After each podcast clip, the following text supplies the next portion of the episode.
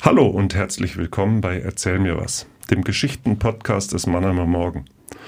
Ich bin Stefan Dettlinger und habe heute hier einen ganz besonderen Gast. Es ist Nora Antonitsch, glaube ich, spricht man es aus, Antonitsch, die erst 14 Jahre alt ist und mir gegenüber sitzt. Hallo Nora.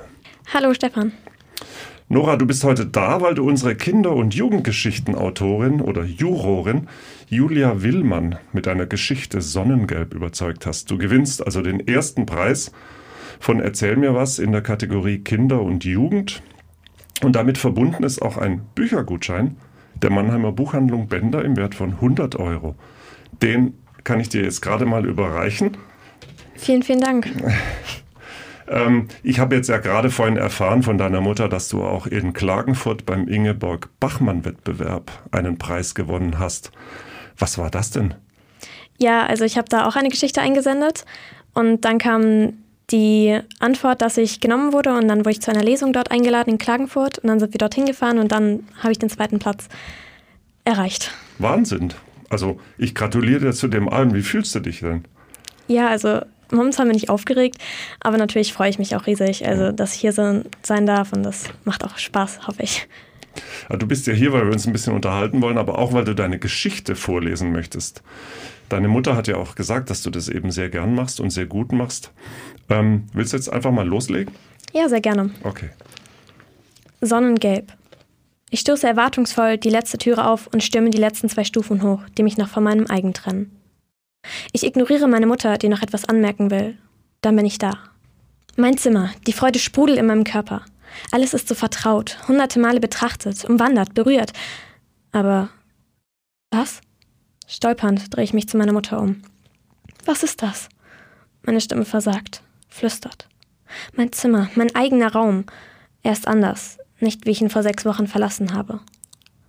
Unkontrolliert lasse ich mich zwischen meinem Rucksack und meiner Reisetasche auf den Boden fallen. Es gibt ein hässliches Geräusch.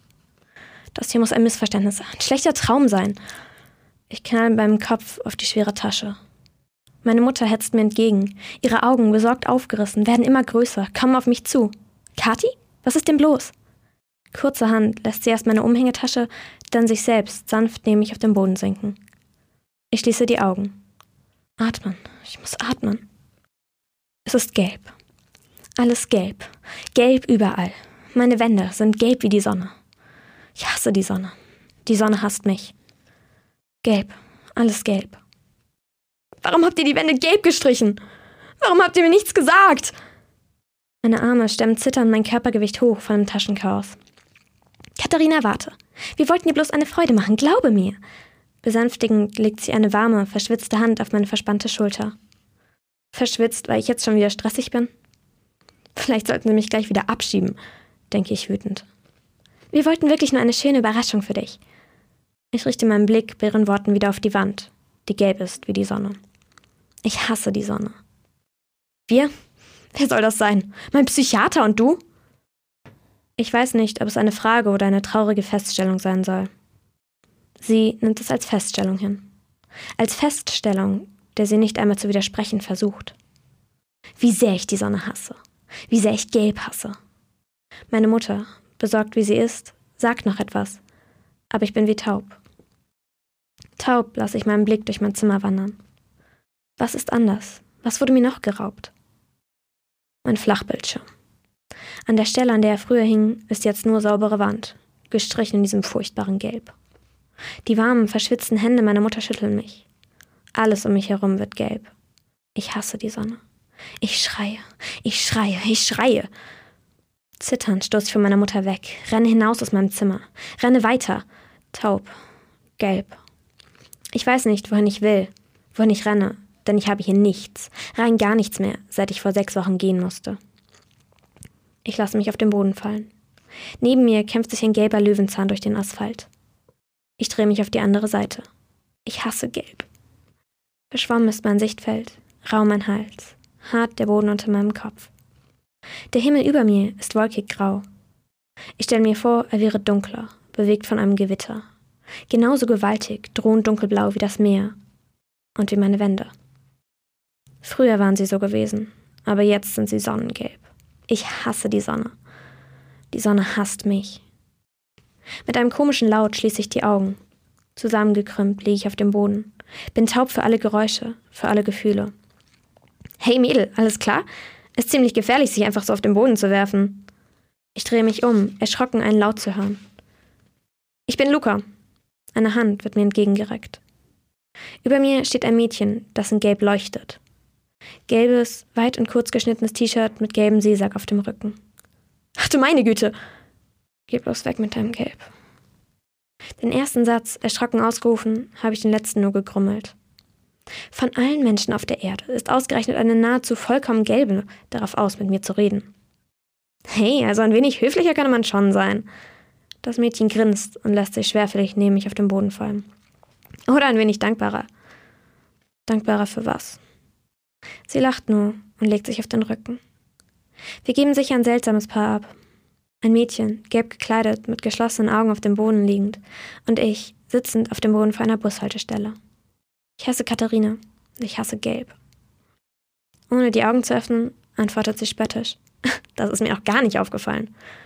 Aber die Frage ist ja eigentlich, warum hast du Gelb? Ich meine, Gelb ist doch eine schöne Farbe.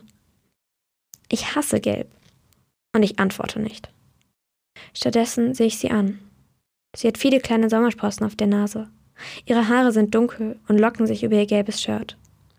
Sie hat ein einzigartiges Gesicht. Auf eigene Art wirklich hübsch. Die Sonne, stottere ich schließlich. Die Sonne ist gelb. Ich hasse die Sonne. Sie öffnet ihr eines Auge und sieht mich skeptisch an. Sie könnte uns auf einmal umbringen. Sie ist gefährlich, ploppt es aus mir heraus. Leicht verlegen senke ich meinen Blick auf die graue Hose, die ich trage. Irgendwie hasst du zu viele Dinge. Und ohne die Sonne wäre es noch gefährlich, oder nicht? Ohne mich ausreden zu lassen, fährt sie fort. Wir hätten nichts zum Essen und es wäre so kalt, dass wir nicht überleben könnten. Klingt nicht besser für mich. Das kannst du so leicht sagen. Ich habe eben Angst vor ihr. Ruckartig setzt Luca sich auf und erschreckt mich mit dieser ruckartigen Bewegung, die ich nur als gelbe Schlieren in meinem Augenwickel wahrnehme. Was für ein Quatsch. Du musst doch keine Angst vor der Sonne haben. Die Sonne ist toll. Und die Farbe Gelb auch.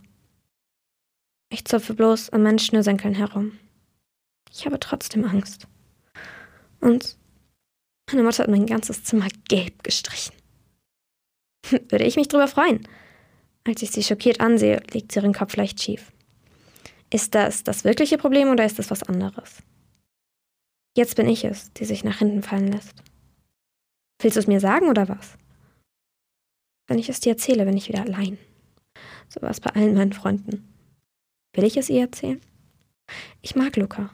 Das spüre ich in meinem Atem, in ihren Atem, in unserem Atem, im Einklang. Ich kann ihr vertrauen. Ich weiß, dass ich mich noch nie so verbunden mit jemandem gefühlt habe. Ihr Gesicht dreht sich zu mir. Bloß gut, dass wir keine Freunde sind.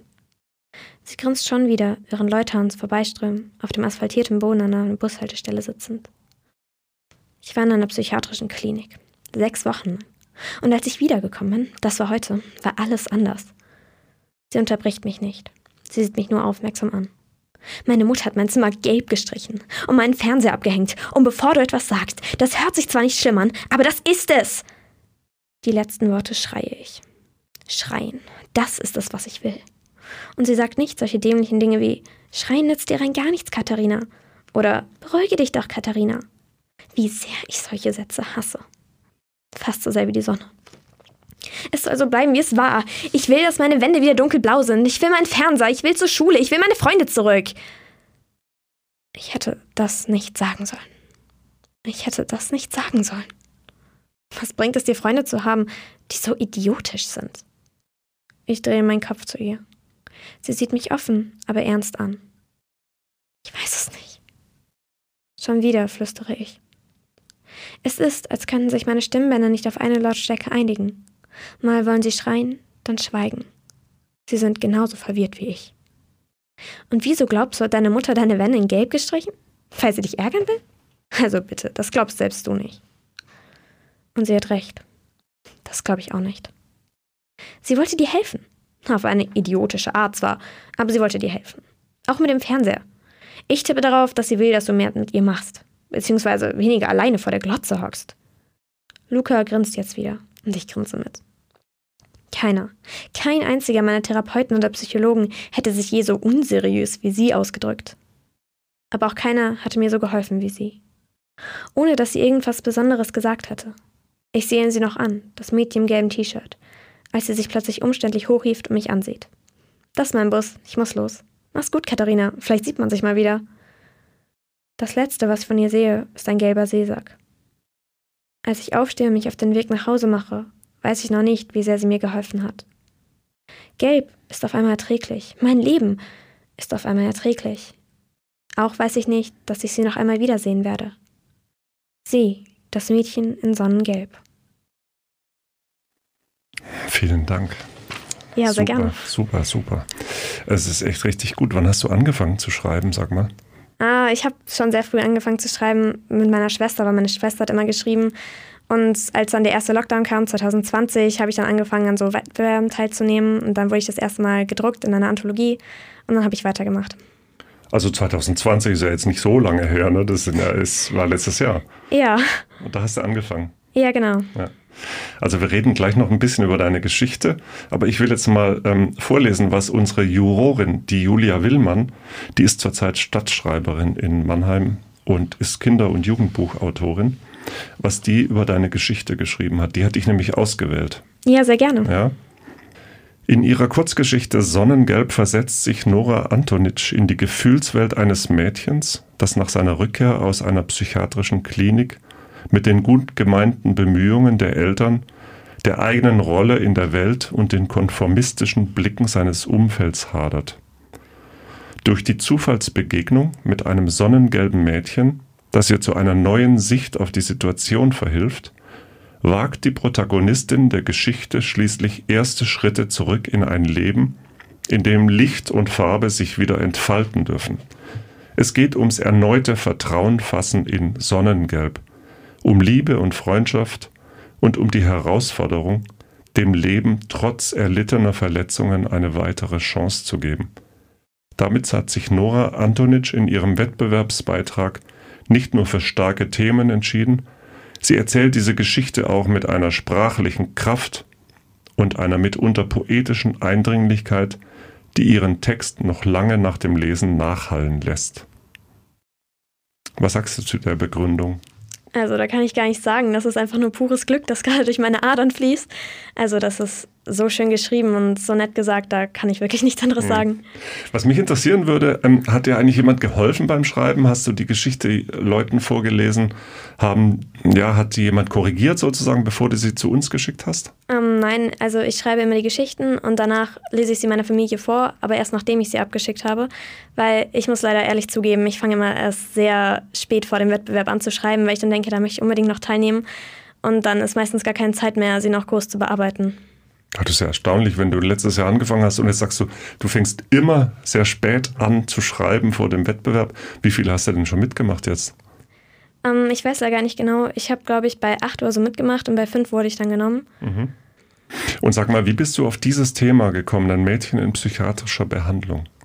Ja, also ich finde, es ist sehr wichtig, dass man auf solche Themen eingeht, also auf solche ernsteren Themen, wo man denkt, dass Jugendliche sie nicht verkraften können oder ich weiß nicht, oder dass sie nicht so sich damit auseinandersetzen. Deshalb ist mir sehr wichtig, dass man auch mal andere Sichtweisen sieht und auch mal merkt, dass es auch uns Jugendliche wirklich interessiert, was alles passieren kann. Und ich wollte auch Hoffnung machen damit für die Leute, denen es im Lockdown schlecht geht.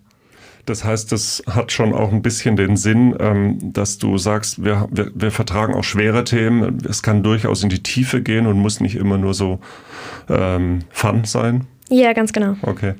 Und dann ähm, gibt es diese Ich-Erzählerin, die das Gelb hasst. Hat das irgendwas mit dir zu tun? Ist das frei erfunden oder? Tatsächlich hat das nicht viel mit mir zu tun, weil ich liebe die Farbe Gelb. Ich finde das so eine fröhliche Farbe. Um, und deshalb, insofern hat es nicht so viel mit mir zu tun. Okay, und das, die psychiatrische Behandlung ist ja auch, also die hast du im Prinzip jetzt auch nicht aus dem Bekanntenkreis oder Verwandtenkreis mitbekommen, sondern das war einfach so eine Idee oder wie, wie bist du darauf gekommen? Also es ist ja so, dass man in den Nachrichten oftmals hört, dass es vielen Leuten schlecht geht und ähm, dass ein Großteil der Jugendlichen in psychiatrische Kliniken eingewiesen wird. Und ich habe mir vorgestellt, wie es wäre, wenn ich dann zurückkomme und wie meine Familie darauf reagieren würde. Und dann wollte ich das halt schreiben. Mhm. Ähm, es geht ja da ganz deutlich um einen Konflikt zwischen Kind und Eltern. Ähm, die Mutter meint es gut mit ihrer Tochter, aber die Tochter also die Tochter akzeptiert das gar nicht, weil sie halt einfach äh, das gar nicht erkennt in dem ersten Moment. Deswegen äh, ist ja die Begegnung mit dem zweiten Mädchen so wichtig, äh, weil sie dann erst erkennt, naja, sie hat es ja nicht gemacht, um mich zu ärgern, sie wollte mir was Gutes tun, hat halt nicht geklappt, aber sie wollte mir ja nichts Böses. Ähm, wenn du sowas in deiner Familie vorliest, äh, wie reagieren die da? Fragen die sich, ob sie was falsch gemacht haben oder äh, sind die da ganz cool?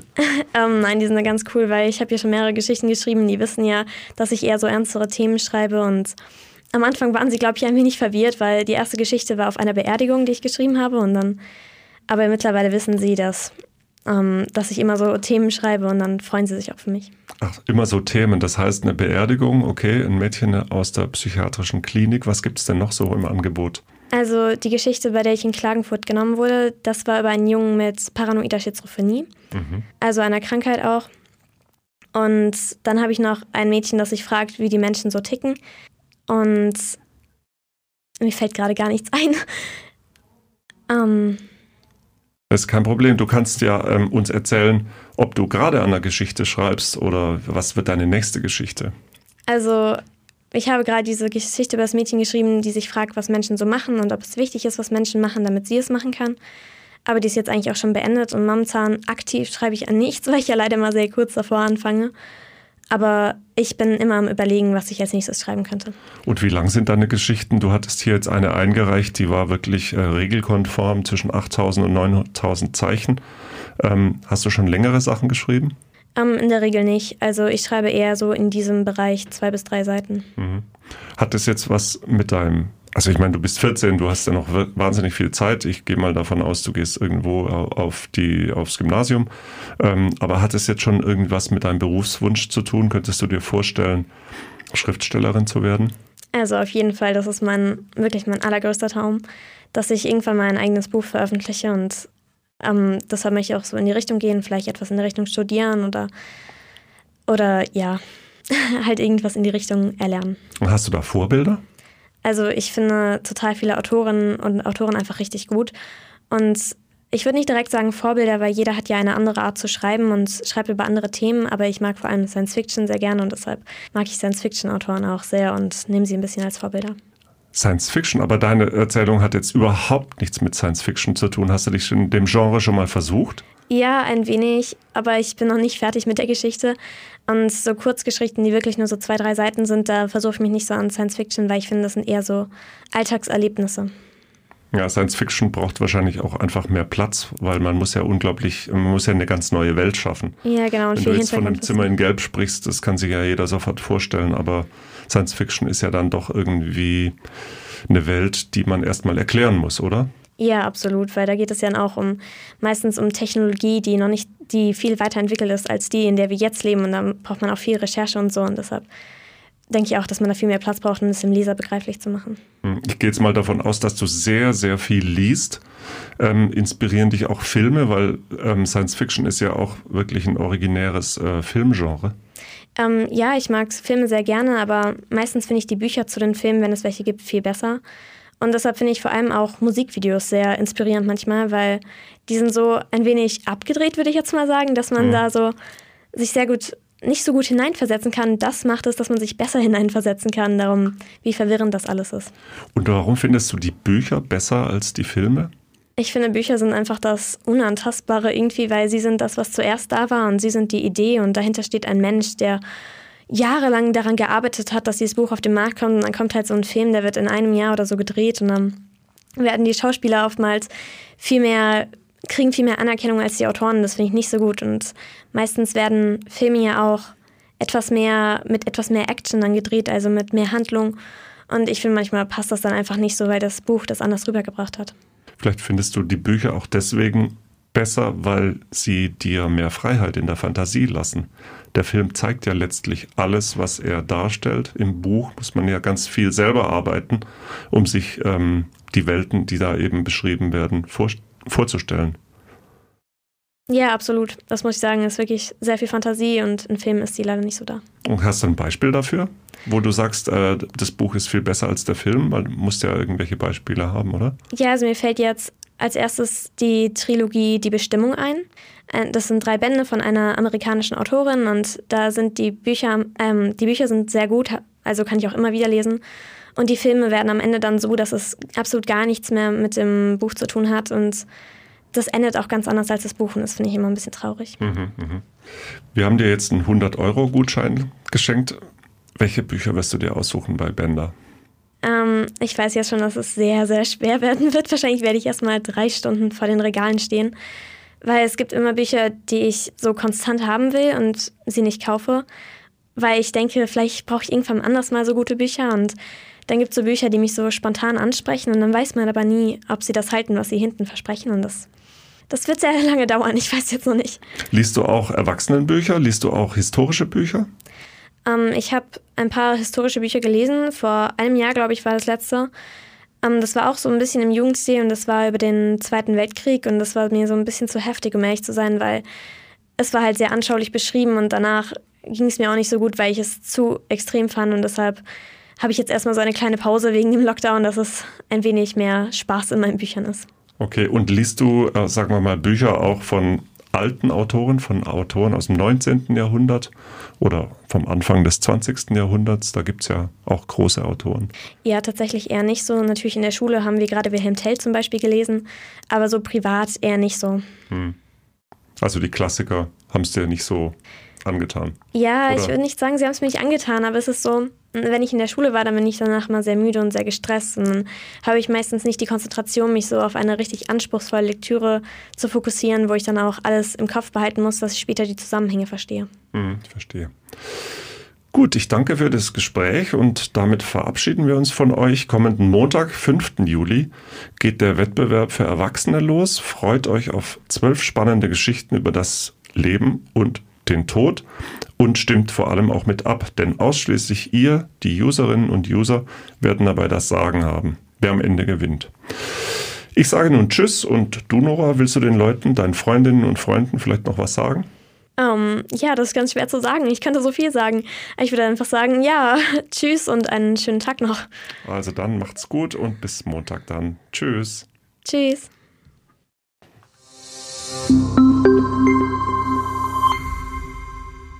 Ein Podcast des Mannheimer Morgen.